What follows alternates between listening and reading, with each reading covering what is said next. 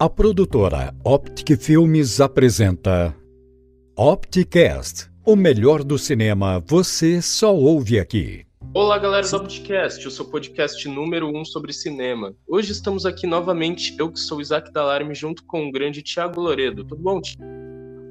Opa, tudo bem, galera do Opticast? Tudo bem, Isaac?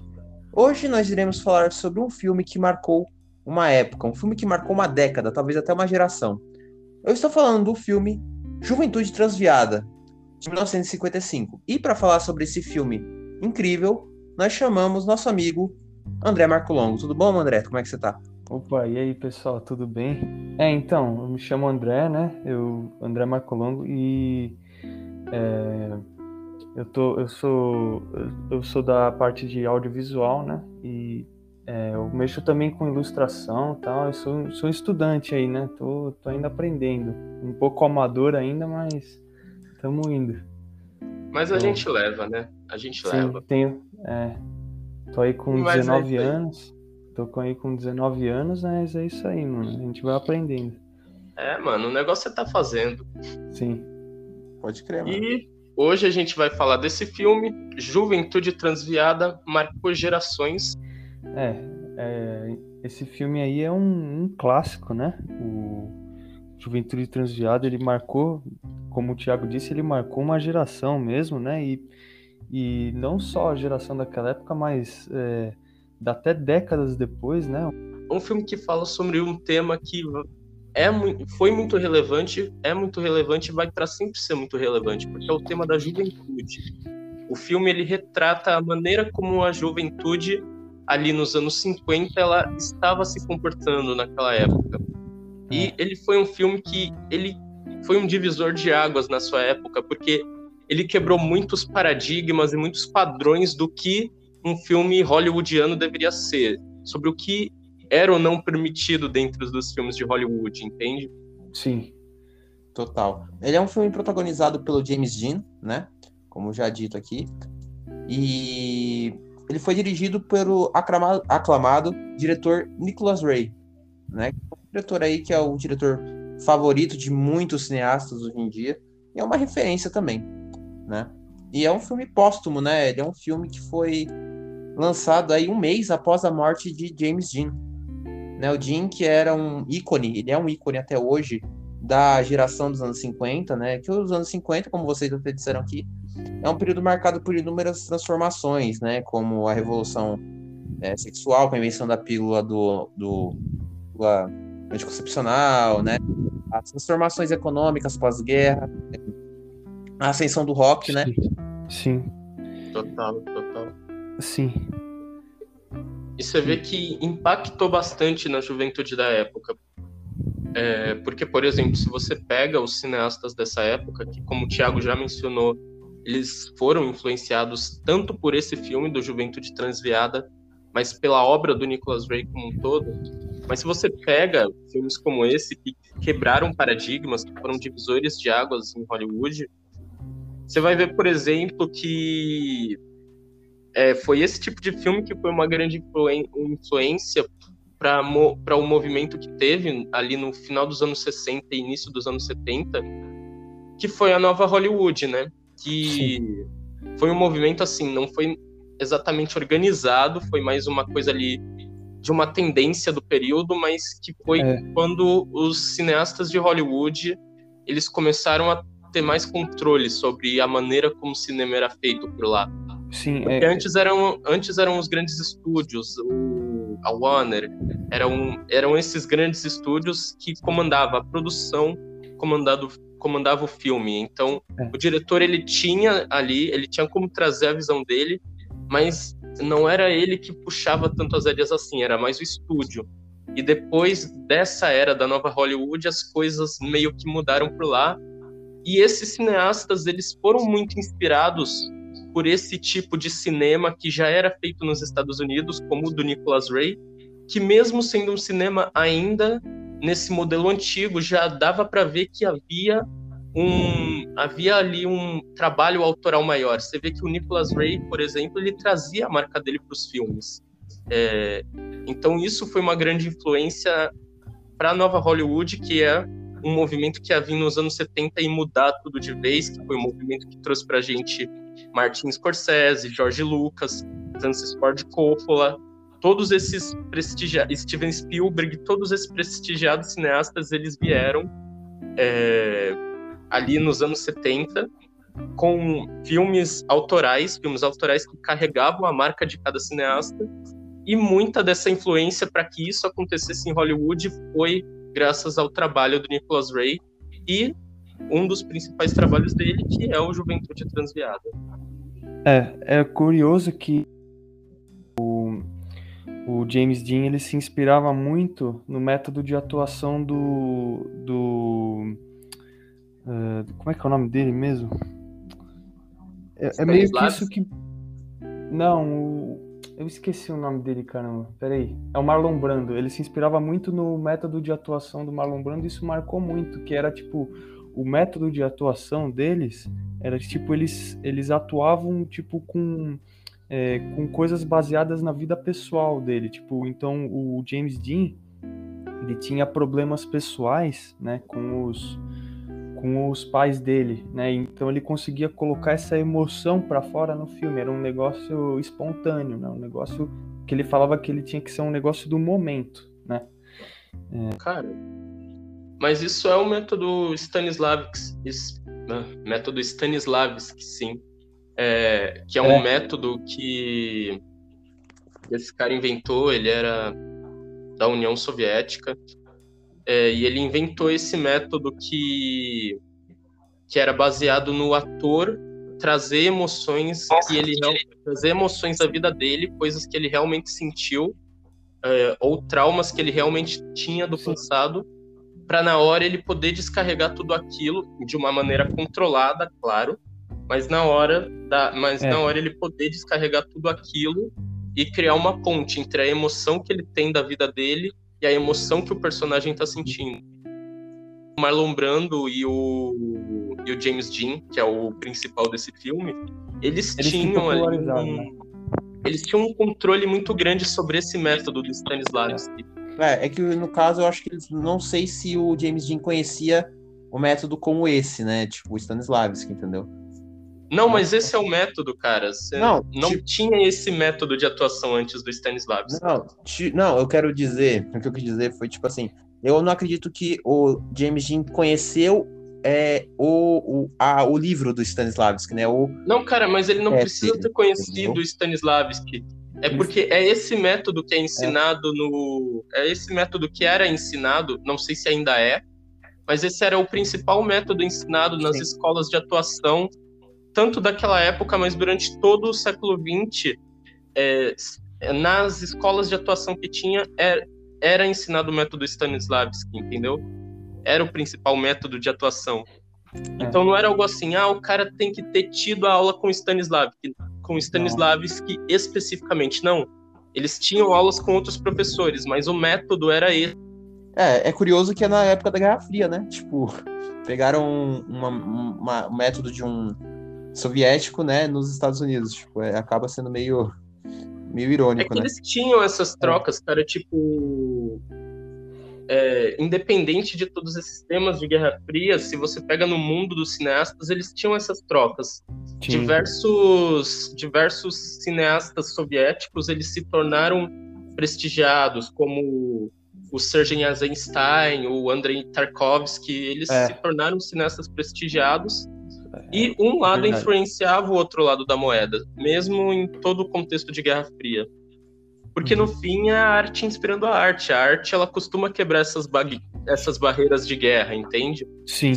Isso é verdade. Mas voltando aqui, é... É, o James Dean, ele, como o próprio André falou, né? Eu vou até complementar. Ele teve uma vida um pouco difícil, né? A mãe dele morreu de câncer quando ele tinha mais ou menos uns 5 anos de idade. E Sim. o pai dele não queria ele, né? Não queria a tutela dele, né? Sim. E ele deu, deu a, ele, o pai dele deu o filho pro tio, né? É, para os tios adotarem ele. E mesmo assim, o próprio James Dean queria a aprovação do pai, impressionar o pai. E o Sim. filme tem esse paralelo, né? É, o filme fala literalmente sobre pelo, pela figura paterna, né? Exato. É, A, a Tem toda uma discussão ali sobre o que a figura paterna ela deve representar para o filho. É, É. Como o pai ele deve estar presente na vida do filho, que tipo de exemplo ele deve ser, né? Sim, e você vê que o, o pai do o pai do Jim, né, o personagem, ele é ele não tem um, uma, um traço forte, né? Tipo, ele é ele é muito submisso à, à, à mulher dele, né?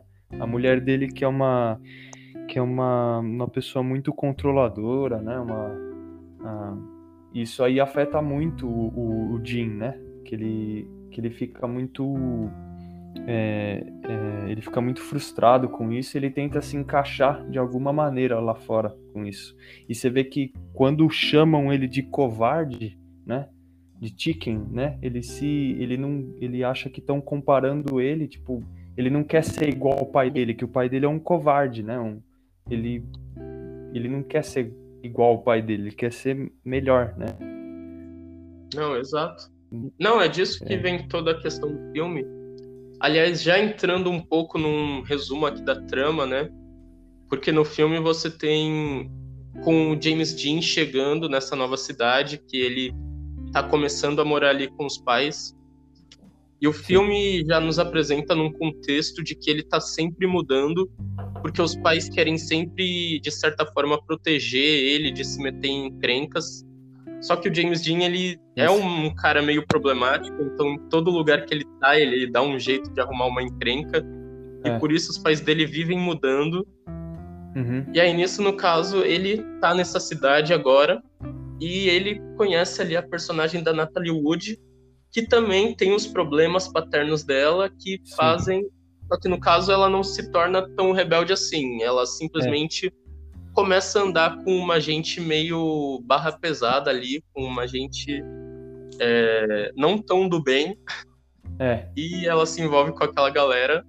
É. E ao mesmo tempo ele conhece o que de certa forma se torna o melhor amigo dele dentro do filme, só que o Plato, isso é algo que mais pra frente na trama até é mostrado com mais profundidade, só que o, Plato ele tem certos problemas assim psiquiátricos e ele tem ali Sim. que se cuidar.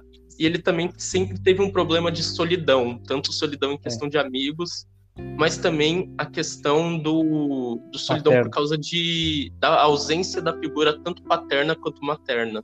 É. E isso é algo que. É, por isso ele vai atrás de amizades, e no fim do filme a gente também acaba percebendo que ele estava indo atrás mais do que amizades, mas da figura materna e paterna. É, e você lembra daquela cena que ele abre a- o armário da escola e tem uma foto de um homem? O Plato, eu lembro que ele tá se olhando no espelho, né? Isso.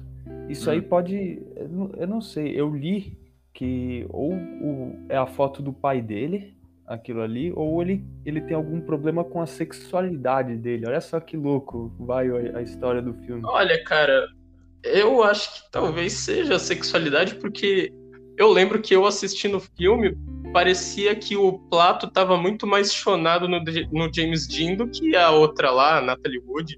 É, é. E meio que ele vira um filho deles, né?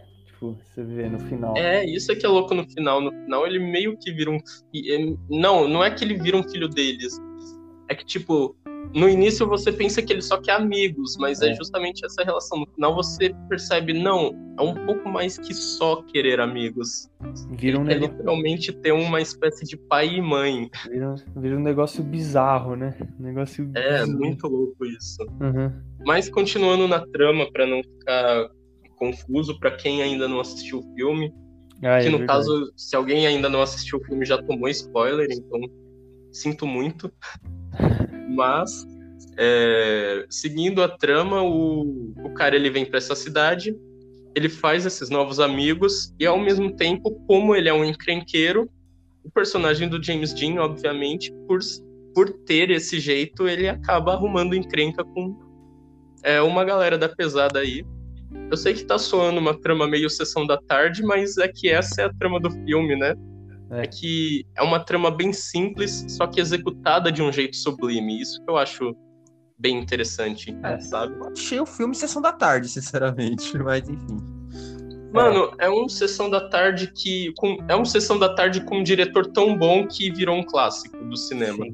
Sim. Sim. É tudo direção nesse filme, eu tenho que falar isso. Os personagens são. Os personagens são profundos, né? Eles são meio complexos, né? Tipo, principalmente o Platão, né? Ele é o mais complexo, o Platão. Exato, exato. É Não, e tem que ser falado que, que o diretor soube extrair o melhor dos atores, né? Sim.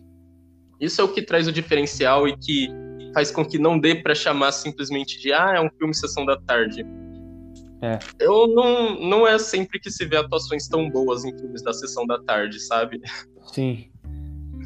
É... Sim. É triste, Mas na né? questão de trama mesmo, é sim uma trama meio rasa, porém, novamente, ela é executada de maneira de uma maneira boa. Os enquadramentos que o diretor proporcionou ali para o filme, é, tem ângulos de câmera nesse filme, é, momentos em que ele coloca a câmera num ângulo, em determinado, an em determinado momento ele simplesmente deixa a câmera cair um pouco para o lado, sem mudar o ângulo, mas mudando ao mesmo tempo. Isso, cara, em, no, em 55, é. isso é algo revolucionário, tá ligado? É, Ninguém pensava em fazer isso. Então você vê que a maneira como o diretor enquadrou esse filme já é algo é, divisor de águas por si só. E... Sim. E a trama, a trama do filme já tá meio que resumida. A gente, é só a gente pegar nos detalhes agora. É. É um filme bem interessante, né? Porque ele é um símbolo. Né? Ele se tornou um símbolo, né? Dos jovens dos anos 50, né? Porque até hoje, né? Você Sim. olha e os, os jovens dos anos 50 nunca foram tão representados quanto no filme do James Dean, nesse filme póstumo do James Dean, né? É É. isso que eu acho muito da hora. Sim, é verdade. É, mas ao mesmo tempo, assim, é um negócio que, assim, ao mesmo tempo que é atemporal, é também um negócio muito da época, tá ligado? Porque, tipo, ao mesmo tempo que dá pra ser colocado como um retrato da juventude que, que tem sempre essa tendência de ser rebelde, ao mesmo tempo ele é um negócio muito da época. Tipo, se você vê que a juventude não se comporta mais com como se comportava daquele jeito, tipo, a rebeldia de hoje é muito mais extrema que a rebeldia dos anos 50, tá ligado? É, é, é diferente. É, É, é, meio é um negócio diferente. diferente. Por exemplo, com o, o Kurt Cobain. É meio absurdo até comparar, Hum, mas ele também, ele também, ele também foi um ídolo, né? O Kurt Mano, é Cobain. tipo você comparar um fogo de artifício com uma bomba atômica, tá ligado? Então, Mas, mas é isso, mas é que o Kurt Cobain ele não tinha aquela figura de rebeldia, de, sabe? É, é isso, mano. Você vê que, tipo, os costumes da juventude mudaram, mas a rebeldia tá sempre ali quando se fala de juventude. Sim. E Ah, eu, e eu acho que esse foi, assim, o primeiro, o primeiro filme que trouxe isso com força, pelo menos pro cinema hollywoodiano, sabe? É, de você, de você mostrar o jovem na tela. É. Porque o cinema, o cinema naquela época é, era um negócio muito assim. Era um negócio assim, como eu, como eu até mencionei nesse podcast. Eram as grandes empresas que ditavam os filmes. Quem tá no comando das grandes empresas é sempre gente velha. É, dificilmente vai ser uma pessoa nova. Então, é, é algo assim, por ser gente velha, dificilmente vai ter ali uma tendência de mostrar a juventude de uma maneira assim fiel, sabe? sim. E esse foi um filme que que, que ele trouxe ali uma uma nova tendência de mostrar a juventude no cinema de uma maneira que que retratasse essa juventude da maneira que ela é e não da maneira que os adultos queriam enxergar ela de certa Isso. forma. Isso. E, e falando também, tipo, da indústria, assim, tipo, isso aí foi um mercado, um novo mercado pro adolescente, né? Tipo, eles vieram, eles viram, tipo, uma oportunidade de, de ganhar dinheiro, tipo, em cima dos, dos jovens, se você parar pra pensar. Total, assim. mano. Tipo, vieram vários filmes. Se você pegar nessa época, vieram vários filmes é, nessa mesma onda do, do Juventude Transviada. Filmes que falavam da juventude, que falavam de sexos, sexos, droga e rock and roll, tá ligado? Sim. Assim, é, tipo, ah, o, o adolescente que sempre é mais fraco e depois ele se sobressai. É, é bem americano mesmo, você para pra ver. É, é um filme sobre a juventude, mas acima de tudo é um filme sobre a, a juventude americana, é sobre É. a cultura jovem americana. É, o filme ele se trata também de um, um, como é que fala? De um conflito entre gerações, né? Você vê que os pais de cada um, por exemplo, os pais da namorada do Jim, né? É, ele chama a menina de vagabunda porque ela usa roupas extravagantes, né? E que não condizem com aqueles valores que o próprio pai tem, né? Porque ah, na época do pai dele as meninas se vestiam assim, agora elas estão se vestindo de outro jeito. Né? É, é uma coisa que não casa, entende? É uma coisa que entra em, em dissonância. É. Né? É, é verdade. É um, é um filme que trata tanto de conflitos de adolescentes, entre os próprios adolescentes, quanto o conflito com as gerações passadas e as gerações atual. Né? É. Eu Isso diria também que tem um negócio no filme. Não sei se vocês já ouviram falar da teoria do Freud do complexo de Édipo. Sim. Que é o filho que tem um amor incondicional pela mãe Sim. Que aí isso tem a teoria contrária, que chama complexo de Electra, que é da garota Sim. que tem um amor incondicional pelo pai e busca sempre a atenção do pai. E o filme ele tem um pouco é. disso, desse complexo na personagem da Natalie Wood, que eu esqueci o nome. É com J, caramba. Peraí. Judy. É a... E o filme isso, tem isso na Judy. personagem da Judy. É, você é. vê que ela tá o tempo todo é, querendo ali de alguma forma chamar a atenção do pai. É, tipo, é. em momento algum do filme dá a intenção de que ela odeia o pai dela. Pelo contrário, você vê que na cena da delegacia ela fica frustrada porque eles chamam a mãe. E ela queria que o pai viesse buscar ela, ou seja, ela estava tentando chamar a atenção do pai. Na cena que mostra o jantar, Isso. ela queria dar um beijo no pai é, e o pai não quer. É. Ele acha que não tá, ela tá grande demais para essas demonstrações de afeto só que ela quer demonstrar Sim. o afeto dela ao pai. Então você vê no filme que existe esse complexo que chama complexo de Electra, é, que é essa coisa de, de um amor incondicional é, paterno entre a filha e o pai que tem que ser resolvido em algum momento. Isso surge na infância e ele tem que ser resolvido em algum momento da infância. É. Só que às vezes isso não é resolvido. E é nisso que cria toda, toda a obsessão dela, de certa forma, pelo James Dean. Porque é. no momento em que ela... o pai ele não devolve esse carinho que ela tem por ele, ela vai atrás de uma outra pessoa, entende? Tanto que no final do filme tem uma cena que ela tá com James Dean e ela fala: Eu sempre procurei alguém pra me amar. E agora eu estou é. amando alguém e eu vejo que é tão fácil o filme ele bate muito nessa tecla dos, proble dos problemas paternos, entende? Tipo, todos os conflitos ali do filme surgem da ausência, quer dizer, surgem de problemas com a figura paterna.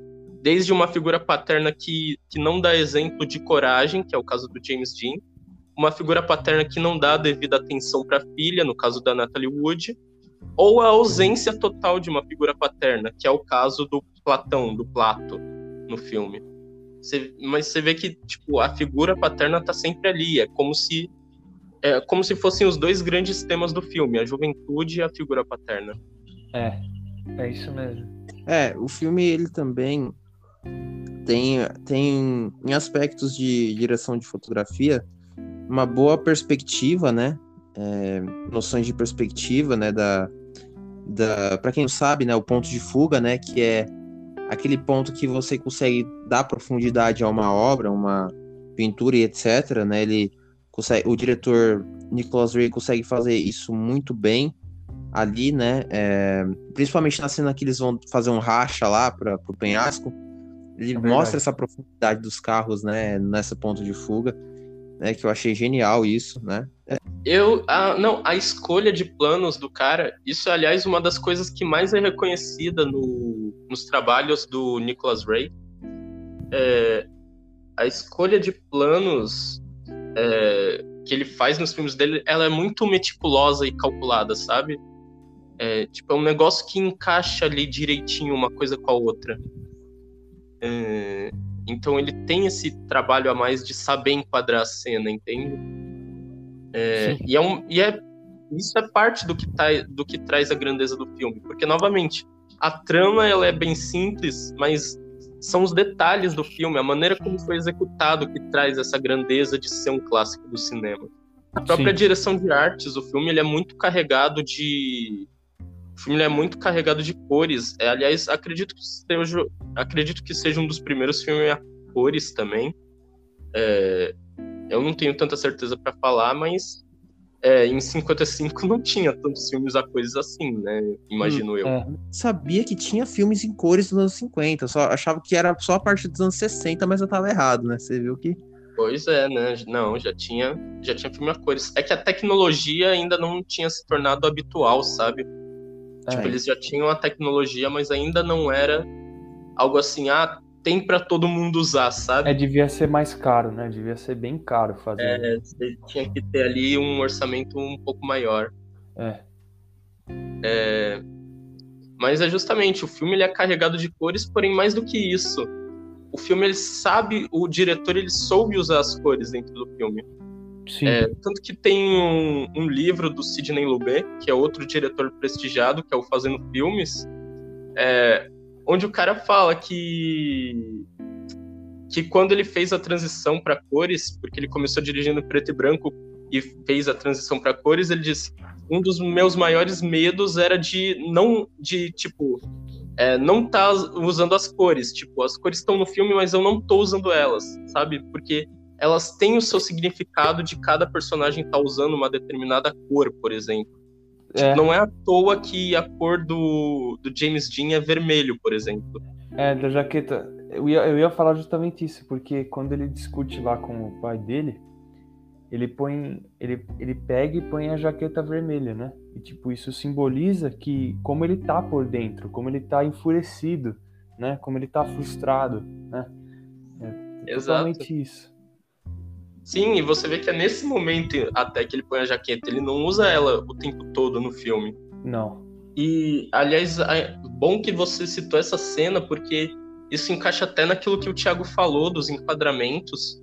Tipo, você vê que nessa cena o diretor escolheu enquadrar é, o James Dean no centro.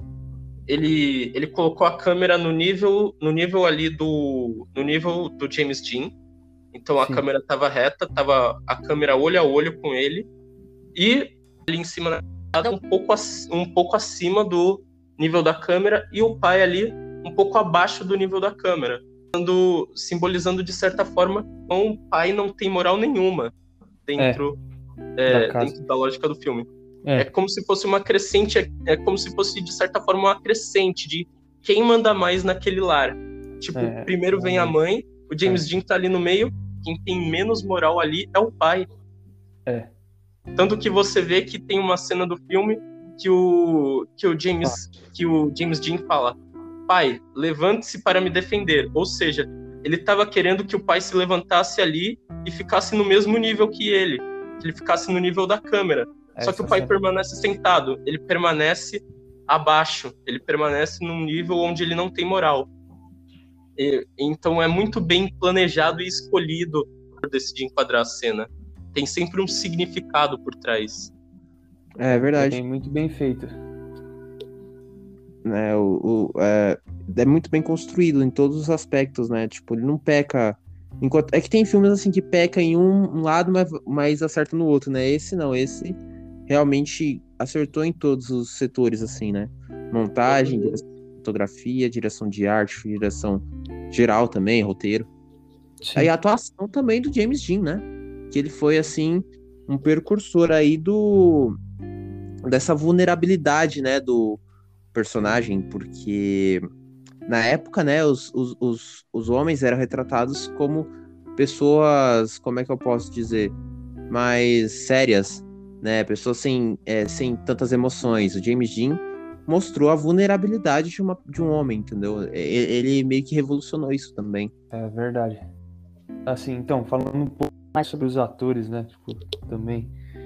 E, e, e, o James Dean. O, como é que é o nome do, do, do ator lá, o Platão? É, só... Eu só sei o nome do personagem, que é Plato, mas eu não sei o nome do, é o... do ator, não, mano. É o, Sal, o Salvatore Minel. Ele, ele morreu, né? Na... É meio trágico, né? Porque ele tinha uma grande. Ele tinha uma grande carreira pela frente aí, né? E o James Dean também, outro. É um filme é, amaldiçoado, é vai. Amaldiçoado, mano. É. Você é louco.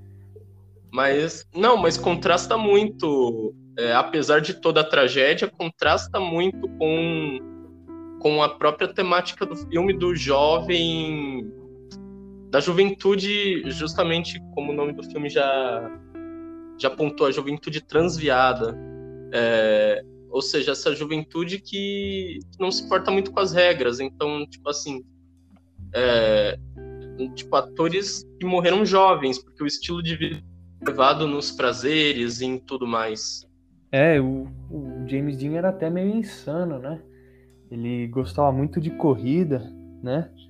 Ele, Exato. Ele corria, só que aí ele parou por causa que ele tinha que gravar o filme Giants. Só que ele morreu quando ele tava indo pra Sim, corrida. Não, você vê isso, você vê isso, tipo, aquela cena dos carros, por exemplo, é um negócio muito absurdo. Tipo, você vai dirigir o carro em direção a um penhasco e você tem que sair dele antes que o, antes que o carro pule e você morra. Tipo, você literalmente está arriscando sua vida só por uma é. competição. Não, é. mas o muito louco é que nessa cena tem um diálogo onde o James Dean fala: Por que a gente está fazendo isso? E o é. personagem que estava competindo com ele responde: Meu, a gente tem que fazer alguma coisa. É, tipo, eu tenho, eu tenho que estar tá fazendo alguma coisa, senão eu vou sentir que a minha vida é um vazio, tá ligado? É, a pessoa tem que é... se provar. Então, mas o carro que ele dirigia, isso na vida real, né? O James Dean, o, o Porsche lá, o Spider, o Porsche Spider, ele, hum. ele, ele bateu o carro, né? Tipo, ele morreu na hora, né? Tipo, ele quebrou o pescoço, morreu na hora. E aí depois foram, o, foram vender o carro dele, né? e venderam várias peças para várias pessoas e é meio que amaldiçoado o carro, porque teve gente que morreu com as peças que foram vendidas. Eu não sei como é que foi o, contexto, mas é, ficou meio conhecido como um, um, um, carro maldito, né? Um capetinha mesmo, o carro. Caraca, é. eu não sabia dessa. É. Nem eu é, sabia mano. dessa. Muito, mano, muito bizarro. A Natalie Wood, se eu não me engano, ela morreu por abuso de drogas, mano. É, não, não. Tem, não tem uma causa clara, tipo, não, não deram muitos detalhes, né? Não foi, não foi afogada que ela morreu? Mano. É que não revelaram direito. Eu me lembre, é. era por abuso de drogas, calma aí. É, artista é sempre assim, mano.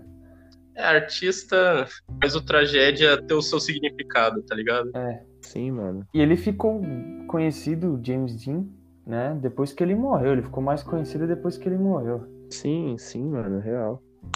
Ele é consagrado até hoje, né? É. É, realmente, é. a Natalie Wood não foi bem revelado o que foi.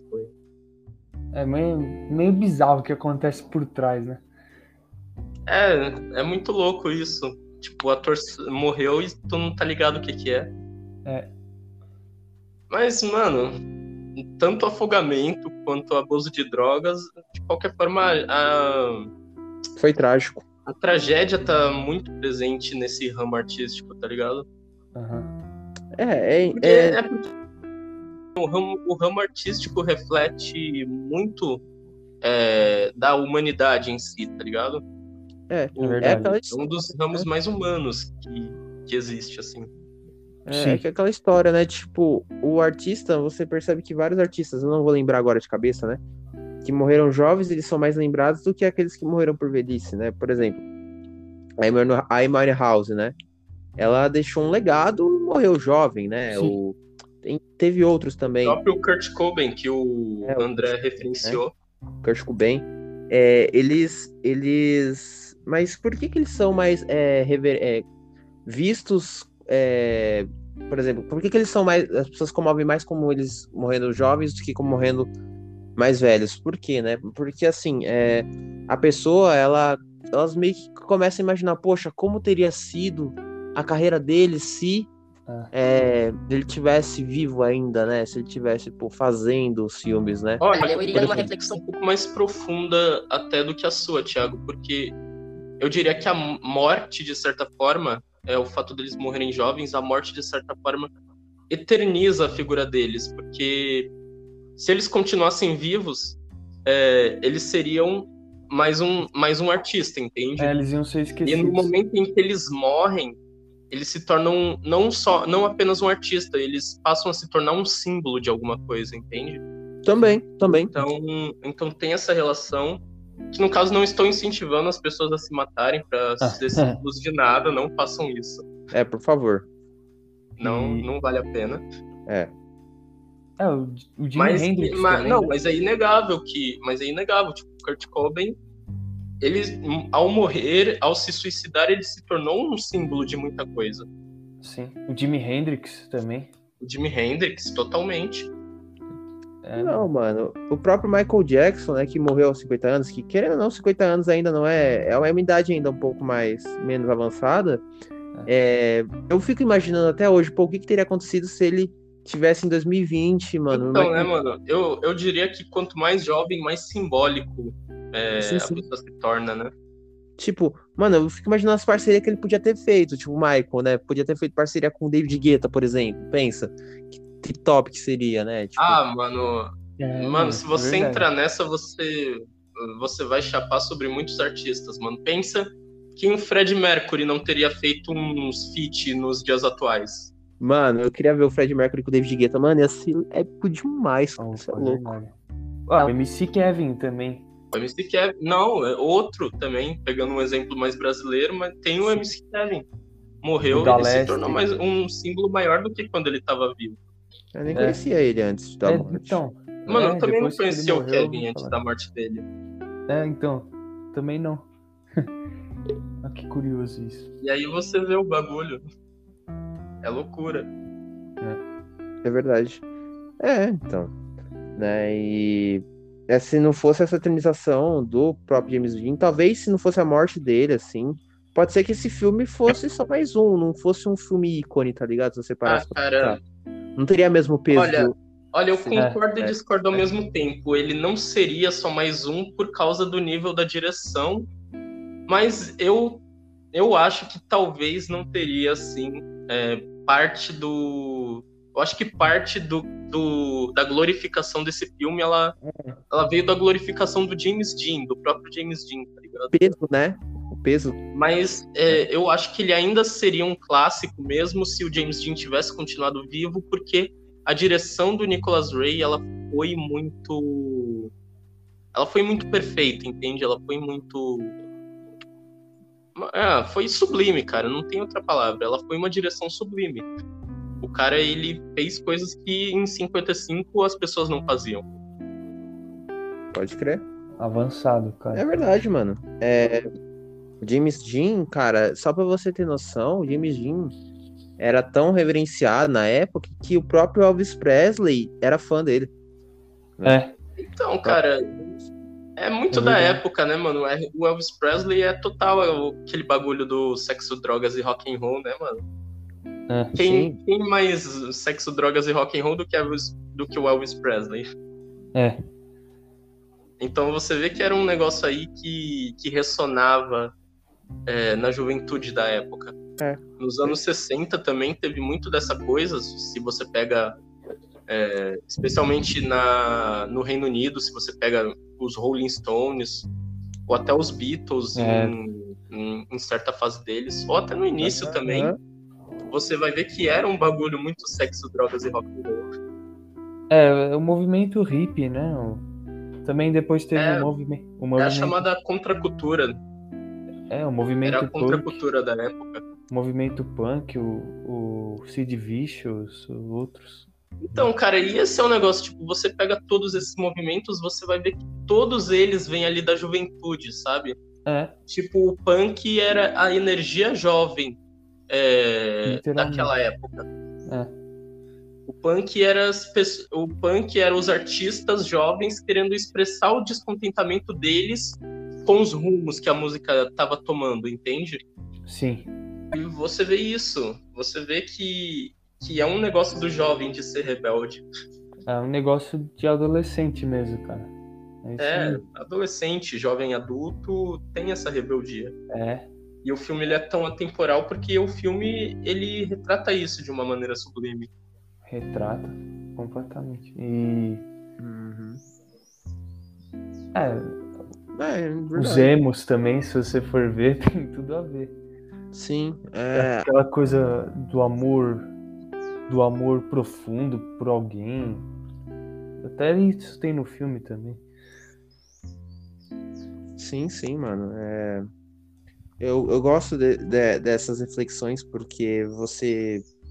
É porque é, tipo, parecido um pouco com os dias de hoje também, né? Não, não tem muita diferença, assim. É diferente. Temos celulares, né? Sim. Mas não muda É, muito. pois é. É porque, querendo ou não, a internet acaba sendo uma válvula de escape para você liberar essa rebeldia. É por isso que as pessoas ficam escrevendo textão no, no Facebook, escrevendo textão em todas as redes sociais. No Twitter. Elas querem, elas querem deixar sair a- o descontentamento delas com o mundo, que às É. vezes, a- que muito raramente é válido, mas na maioria, mas na maioria das vezes é só uma crise do momento que a pessoa é, achou que valia a pena ficar escrevendo um textão. Sim. Realmente, Mas. É, mano. Realmente. A internet dá essa oportunidade para ela, né? É. Por isso também que você vê muito ódio na internet. A internet é um lugar onde, assim, na internet você vê tanto o melhor quanto o pior das pessoas na internet, sabe? É, Eu só vejo memes, galera. Eu falo mesmo. tá, tá certo. Não, eu quero, eu quero dizer que está lá para ser visto. Não necessariamente nós aqui, nós três estamos vendo, mas está lá para ser visto. Sim. Sim, sim. Realmente. É um- É uma meio que uma terra sem lei, mas com lei ao mesmo tempo, né? Não sei. É um, Uhum. um jeito das pessoas. É uma válvula de escape, né? É, mano, é que querendo ou não, é, a juventude sempre vai ser ali um momento de rebeldia, porque é, a juventude é quando você saiu ali da inocência da infância e, e você ainda não chegou no cansaço da vida, é, da vida entre aspas mais adulta. Então vai ser ali um momento de indignação, tá ligado? Porque é o momento em que você tá começando a entender o mundo e você começa a ficar indignado com esse mundo que você tá começando a entender, sabe? Sim. Então vai sempre, vai sempre ter uma indignação é, na época da juventude. E muito disso acaba sendo canalizado em arte. É, É. é daí que surgem esses movimentos, especialmente na música, né? A música traz muito a expressão da juventude o tempo todo. Sim. É o que De mais. É o que mais consegue, tipo, mais. É o mais cru, né? O mais. É, Sim. É porque é porque é de Bem certa forma um dos mais acessíveis, né? sim. Porque o cinema, por exemplo, você precisa de uma. É incomum uma pessoa. Eu, eu, aliás, nunca vi uma pessoa assim, extremamente jovem começando assim no cinema. Ela tem que ter um tempo ali de experiência, sabe? É, é verdade. Ou, ou ainda, ou ainda, na verdade, agora eu lembrei, tem um episódio que a gente fez essa temporada sobre o filme do Bandido da Luz Vermelha, é, que é um filme nacional do cinema marginal. E o diretor, ele tinha uns 23 anos quando ele dirigiu o filme. E você vê que o filme ele tem essa coisa da da inconformação da juventude, do jovem olhando o mundo em volta dele e falando: "Meu, como assim? Isso aqui de ficar indignado, sabe? É, isso se consigo. expressa, isso É. se expressa no cinema, no cinema do diretor. Tanto no cinema do diretor quanto no, no movimento em si do cinema marginal. Você vê que era uma coisa ali um tanto quanto de jovens inconformados com a realidade. Então, Uhum. tipo, é sempre um negócio assim, velho. Se você se o jovem, o jovem normalmente quando ele se expressa na arte vai vir uma certa indignação, sabe? Sempre, sempre. Sempre. De fato, a Acho arte que- é a expressão de um povo, né? A arte. É a expressão de um povo, é a expressão do ser humano. É o a ser expressão humano. do ser humano. Tudo. A arte existe porque a vida não basta. Eu É, não lembro. precisa ter- A famosa frase aí, Precisa aquela uma. famosa frase, mas é, não é nada mais do que isso, né? O ser humano ele tem que se expressar através da arte para para ter alguma válvula de escape, né? É, Dessa realidade que às vezes pode ser um pouco dura com o ser humano. um pouco cansativa. Aí precisa ter um. É, precisa ter um negócio assim para poder. vezes, às vezes a gente vive nesse mundo e ele pode ser um pouco alien, alienante, tá ligado? É, E, e a arte ela tá aí pra isso, pra você poder sair da alienação. é, sair um pouco do mundo real e pra, pra sonhar um pouco pra. pra É, poder- mano. É um respiro. A arte é, um respiro pra alma. De fato, é um alívio, né? Tipo. Como é que eu posso explicar? É um alívio, né? Da alma, é uma a sua expressão. Você tá, tá colocando as tuas emoções, a tua marca ali, né? No, na obra que você faz, né? Exato, mano. Hum. Ou ainda você consumindo, velho, é algo que, assim. Consumir a arte das outras pessoas é vital, porque adiciona um pouco do. Adiciona um pouco do. Adiciona um pouco das outras pessoas dentro de você, sabe? Você. Você não se isola na sua própria bolha.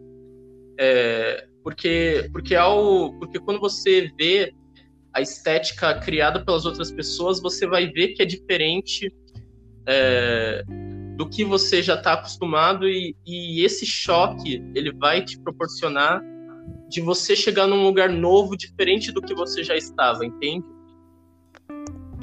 Uhum. Eu não sei, eu não sei se ficou muito claro o que eu estava tentando falar, mas é isso daí.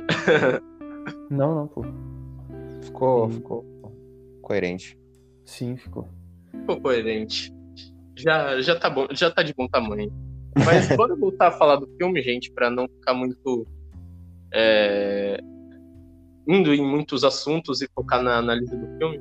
É que o filme, ele. É Não, eu basicamente. sei, tá tudo relacionado ao filme, mas a gente não tá analisando. A gente ficou Calma, uns cara. minutos ali sem analisar o filme em si. Calma, cara, ainda não falei, calma aí. Eu ia falar que o filme. é, eu não tenho tanto o que falar, na verdade, meio que a gente já falou aquilo que. Eu já extraí o máximo daquilo que o filme diz. É, do que o filme quis dizer. E claro, se o André quiser complementar, falar mais, ele fica à vontade, tá? aqui pra mim. Sim. Hum, deixa eu. Não, mas é, a gente falou basicamente a essência do filme, né? Tipo, É, a, gente, é, realmente, a gente falou meio que a essência. a gente A falou. gente foi muito conciso, galera. A gente tinha que ter se prolongado mais, mano. É. A gente tinha que ter enchido linguiça nesse podcast. Sim. Ah, mas que dá ainda um pouco. Ah, velho, ah, bora discutir um pouco mais o final, né? E aquela relação que a gente falou do. Toda Tá aquela situação caótica que se formou no final do filme. Sim, É. mano. Eu tipo, você vê, você vê, por exemplo, que o Platão ele tinha muito medo de ser abandonado. É, O Plato ele tinha muito medo de ser abandonado. Tanto que você vê que o que os amigos que o James Dean e a Putz, qual o nome dela? Ajude. Ajude. ajude. Não, mas o nome da atriz. Natalie Woods? Isso, ela mesma. É, o James Dean e a Natalie Wood, eles eles é, deixam ele ali.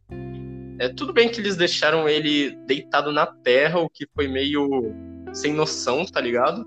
É. Mas eles deixaram ele ali deitado porque eles queriam ir lá, né, fazer outras coisas, é, fazer umas coisas um pouco mais, um pouco mais 18 e tipo não ia ser conveniente tá o, o Platão lá junto com eles naqueles momentos, mas é, mas o tipo o cara ficou pistola, o cara ficou louco, ele já achou que queriam abandonar ele. Então você vê que tem um- uma, um- uma espécie de complexo de abandono, Isso. de que ele sente sempre que as pessoas querem abandonar ele, sabe? Ah, É, porque o Plato ele é- veio de uma história triste. Quem cuida dele é. Eu não sei se é empregada deles, não sei o que, que é. é tipo uma babá, né? né?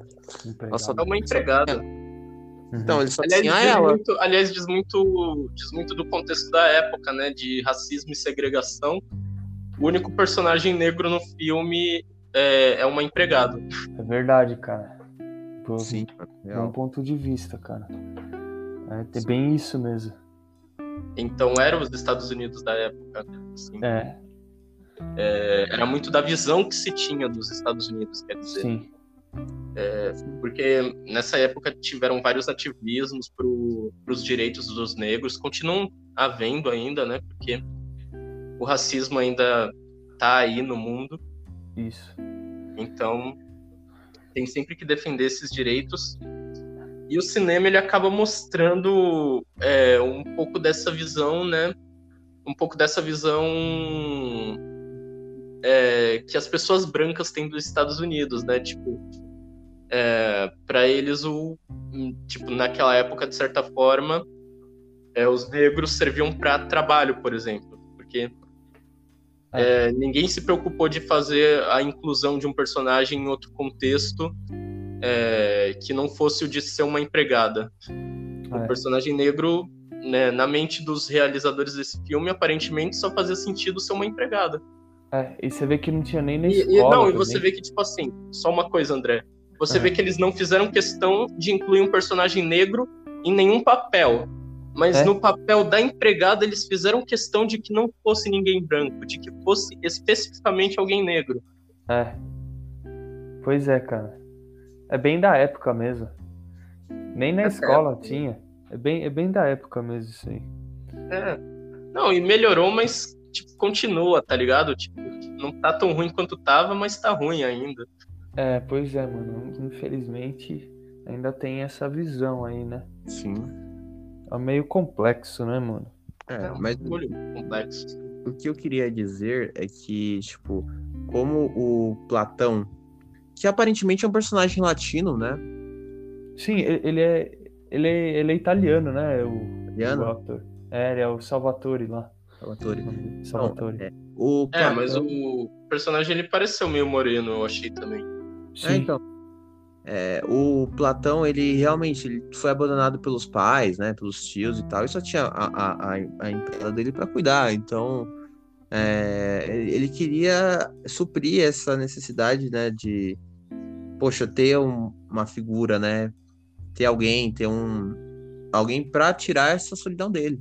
É. é. e ele viu isso no, no personagem do James Jean, que eu esqueci o nome, que é, acho que é James também. Jean, é Jean. É Jean, né? É Jean. É Jean. Mas é Jean de James mesmo. É, é, então. É o James interpretando James. É, é verdade, pô. É verdade. É Jean de James. É o filme imitando arte ou a arte imitando ou a arte imitando a vida? Mano, é. o filme é, é o, o James. imitando a arte foi a mais. É o filme, é o filme imitando a vida ou a vida imitando o filme? De qualquer é. maneira, ele, ele, como vocês disseram até antes, ele devia ter um amor platônico, para dizer o mínimo, né? Pelo James, né? Ah, ele tinha, mano. Você vê que naquela cena dos carros do, do Platão falando pra Natalie Wood sobre, sobre como o James é um cara incrível e eles é. são melhores amigos e ele deixa até os mais chegados a chamaram ele de Jamie. E tipo, é. os caras tinham acabado de se conhecer, tá ligado? É. E tem aquela parte também que o, o Platão, ele chama ele para ir na casa dele que não tinha ninguém lá, só que ele não aceitou. É. Lembra? Lembra? Verdade, mano. Tipo, oh, tem ninguém lá na minha casa, bora. Epa, tipo, que isso, cara? É, que isso, cara. É o meme isso, do brother. É o meme do Buzz Lightyear. Calma, patrulheiros, eu não sou. Mano, sim. É, é interessante você ver a história do, do, do próprio do próprio Platão, né? É. Eu não acho que ele merecia aquele destino dele, né? De pô, morrer lá no. Não, no... foi bem trágico. É. Mano, tipo, o cara tava frustrado, porque os cara, os cara do. Os Valentão lá foi atrás do cara, mano. Tipo. E ele só queria. Não, esse aqui é o bagulho, né? Tipo, se fosse nos dias atuais, você pega um personagem como Platão, é o tipo de pessoa que sai na escola atirando para todo lado, tá ligado? Tipo.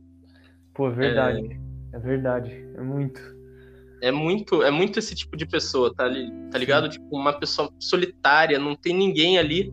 Tanto que você vê numa parte do filme que quando ele se sente traído, é, tanto que ele pega uma arma e sai atirando, tá ligado? É. É, e o Platão ele fala pro James Dean: Eu pensei que você era diferente, mas você é igual eles. É, tipo, a pessoa se sente solitária, ela pensa que achou um amigo, só que, tipo, é, se ela tiver uma pequena frustração, já vai abalar o psicológico. É, então é daí que vem esse tipo de coisa, sabe? Mas é... é sempre falta de atenção É, e ninguém tá disposto a dar atenção a essas pessoas, entende? Ninguém tá disposto a, a ouvir elas, a estar tá do lado delas. Tanto que a Natalie Wood fala em certo momento do filme pro James Dean, ah, porque você é um cara muito gente boa, você foi a única pessoa que ah, porque ninguém queria ser amigo do Platão e você foi a única pessoa que foi lá e, e fez isso. Tipo, ela falando sobre. Ela. É numa das últimas cenas do. Uma das últimas não, mas é na cena que eles estão sozinhos lá na mansão. E ela tá enchendo a bola toda dele, dizendo que ele é uma pessoa boa, um cara doce, gentil. E, tipo, esse é o negócio, tipo, se não fosse o James Dean ali, mano, Plato ele ia ser um ia continuar sendo um cara sem amigos nenhum. Sim. E e uma, só uma curiosidade, tipo, o James Dean, tipo, o James Dean, o, o Dean no filme, ele é ele é visto como uma, como você falou aí que é na a Natalie Woods, né, fala no, no, no filme que ele é uma pessoa doce e tal, mas o James Dean na vida real, ele tinha a fama de ser um cara que tratava todo mundo com desdém, né? pessoas em volta dele. Sabia disso? Nem e... sabia que James Dean era um personagem real, mano. O, o... Ah, tá falando do James Dean do ator, né? não, tô falando do ah, ator. Não. Mesmo. Tô falando ah, do tá. ator mesmo, cara. É que é tudo James, gente. Pô, mano, mas assim, ele tem maior cara de babaca mesmo. Ele tem. É. É não, mas ele, ele era. É que é tudo James, né? Mas, mano, se você pegar, James, tipo. Mano. Tipo, Marlon Brando também era mó babaca, você tá ligado, né? É. É, o Marlon Brando ele era mó babaca fora do fora do set, é, fora das na vida é, real. Ele era muito, um babaca na vida real. Muita fama, muito dinheiro na cabeça. É. né? Não, ele sempre foi. Não, ele sempre foi um babaca, mano. É... Sempre? Já é. vi uma história de que uma vez ele. Ele entrou na escola de moto, mano. Nossa. É, tipo, Caraca. os caras. E tem um bagulho que o Sidney, o Sidney Lumet fala no livro dele de que é, de que o Marlon Brando ele testava o diretor, ele dava no início das gravações ele dava dois takes pro diretor. Em um ele tava, em um ele tava só jogando o texto, não tava atuando de verdade. E no outro ele tava realmente colocando emoção no bagulho. Uhum. Se o diretor escolhesse o take errado, o Marlon Brando ia transformar a gravação no inferno. Uhum. Então, é. tipo, mano, o cara era um babaca. Ele era um babaca. Tem, é, tem uma cena do, do último Tango em Paris que tem maior polêmica da atriz que estava contracenando com ele ter se sentido ter se sentido assediada na cena. Velho, a Marlon sempre, Brando, a polêmica sempre, dele vai longe. Sempre tem as polêmicas. Sempre tem. Uhum. É. É, mas então, voltando sobre. É que divagou muito agora, né? É, divagou mas... muito, mas é relacionado ao filme, tá ligado? Tem tudo a ver. Mas é, você estava falando sobre o isolamento né, do, do Platão, né? É. E, e, ontem, eu ontem eu vi um, um corte do, do podcast do, com o Ninja, sabe o Ninja? Poderosíssimo Ninja. Conhece? Conheço o Ninja. Conheço que ele tava falando sobre as escolas americanas, como é que é lá, tipo. Então, tipo, todo mundo se conhece lá, tipo, então, tipo, é, o grupo da. Vai, o grupo da escola é o mesmo grupo da balada, que o mesmo grupo da balada é o mesmo grupo da igreja, que é o mesmo grupo do bairro. Então, tipo, então, tipo, se um cara era isolado, ele era isolado em tudo, tipo. E o que, tipo, o que você percebe, tipo, no Platão, tipo, sabe, tipo, é, ele é isolado de tudo, tipo, e na vida real isso acontece também, tipo, se um cara lá, tipo, ele é isolado da escola, ele é isolado de todos os outros, por isso que os caras ficam tão pressionados e vai lá na escola e mata todo mundo. É, velho. Aí, de... não, aí depois vem uma gente imbecil querendo sugerir que o cara fez aquilo porque ele tava jogando videogame, só que videogame não deixa ninguém violento. É, o, cara da... o cara tava daquele jeito porque ele tinha problemas sociais, ele tinha problemas psicológicos tipo, e não... não tinha amigos, não tinha amigos. E assim, é legal falar que esse filme é, você, você vê que ele mostra a importância do acolhimento né, das, da, da, da pessoa. Da mesma forma que o James Dean, que o Dean, ah, é tudo James, mas que o James acolheu o próprio é, Platão, sabe? É, é importante você acolher uma pessoa que, poxa, você vê que tá É, É, passando por problema. passando por um problema, né? Eu até diria que que cada um dos três personagens, eu diria até que cada um dos três personagens do filme é, traria de certa forma uma lição, porque se você pega o personagem do Platão, a lição seria é, que o pai tem que estar presente. A lição do, personagem da Natalie Wood seria que o pai tem que escutar o filho, o pai tem que dialogar com o filho, porque se ele não der essa atenção, vai ter problemas. E a lição no caso, no caso do James Dean é, seria que o pai tem que estar sendo um exemplo para o filho. O pai não pode estar tá deixando de ser um exemplo. É, O filho não, pode adianta- estar indignado com a maneira como o pai, é, com a maneira que o exemplo que o pai tá dando pro filho, entende? É, tipo, não adianta o pai estar lá, só que, tipo, emocionalmente ele tá distante, né? Tipo, É. Ou ainda não tá dando o devido exemplo, sabe? Tipo, sim, não adianta um pai que incentiva o filho a ser um covarde, sabe? é. É, sim, verdade. É, então é essa importância de, poxa, é. a e já- como eu falei, o Platão é aquela lição: não saia para comprar cigarro, cidadão. É, também. E é isso, né, cara? A importância do acolhimento, né? Do, é, do, do vínculo entre pais e filhos, né? Não só um vínculo físico, mas emocional também entre pais e filhos é importante, né? Para o desenvolvimento saudável do próprio ser, né? Do próprio ser humano, da própria pessoa. Sim. Então Exato. é importante a figura dos pais, do acolhimento dos colegas, amigos, né? Sim. Para que ninguém se sinta excluído, né? E, Sim. enfim, vá É, desenvolver. ninguém merece isso, né, mano? Ninguém Não, merece. ninguém né? merece isso. Ninguém merece. Não, e acaba, não, e acaba sempre em tragédia, mano. Acaba, é, acaba sempre em escola sendo.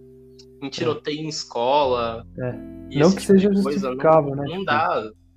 Não é justificável, tipo, também um cara fazer isso, né? Mas, tipo, pra que isso. Não, não é justificando, mas é, a raiz do problema tá ali, mano. É, é, então. A raiz do problema tá ali, que as pessoas negam isso, né? Mas a raiz do problema é, é muito É, mais mano. profundo, é, é muito profundo o negócio.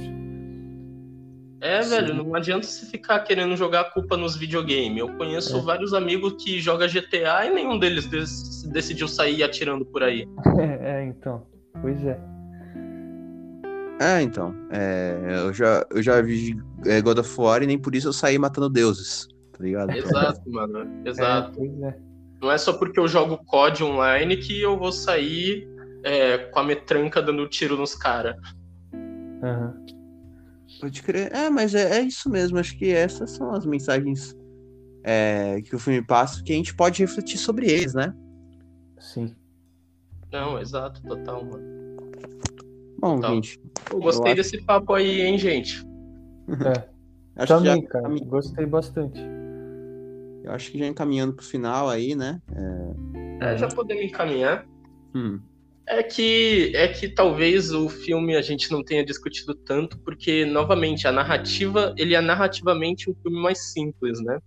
É, É, é a execução que vale a pena ser, ser analisada, né? Sim. Execução E, e os temas, né? A execução e os temas. e os temas, né? Principalmente. Sim. E, aliás, o público, quem estiver ouvindo esse podcast aqui, é, reflita mais sobre esses temas, porque é algo relevante para todas as pessoas. É. É Total. importante mesmo, mano. Total, E total. caminhando pro final aqui, então, é, André, muito obrigado pela sua presença nesse podcast. Eu que, eu que agradeço. Sim, muito obrigado pelo seu conteúdo, pela sua contribuição. Eu que agradeço, mano, ter participado. Foi, foi muito bom, né?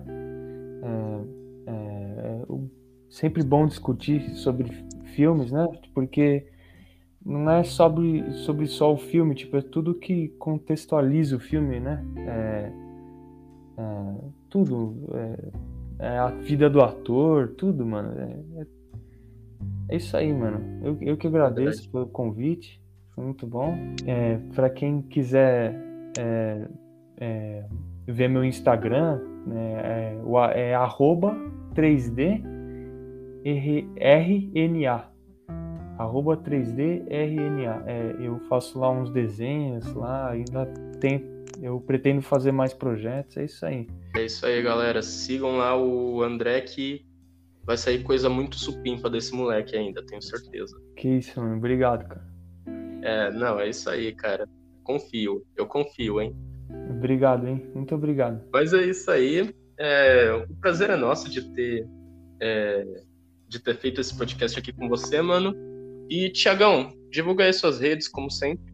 Opa, então, é, tem minha rede principal do Instagram, que é o Loredo Underline Oficial. É, lá eu posto alguns, alguns fotos de bastidores, de trabalhos, né? É, e entre outras coisas, né? Meu, meu, perfil oficial lá é esse do Instagram.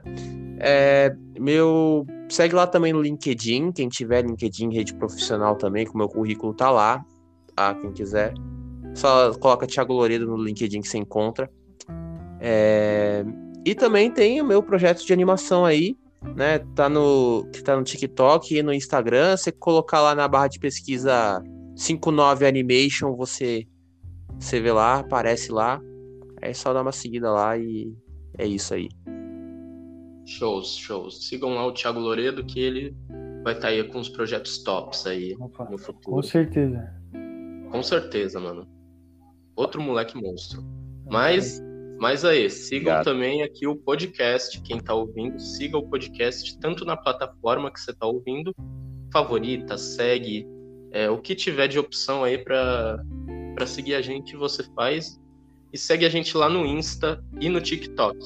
A gente está tanto no Insta quanto no TikTok como optic_cast. Então, é só ir lá e você acha a gente. E domingo vai ter posts para avisar sobre é, qual o tema do novo, qual o tema novo do episódio, qual o convidado. É então aí. você não perde nada do nosso conteúdo. E é isso, gente. Pois é, né? Muito obrigado ao público que tirou o tempo dele para escutar o podcast e por hoje é isso. Até a próxima.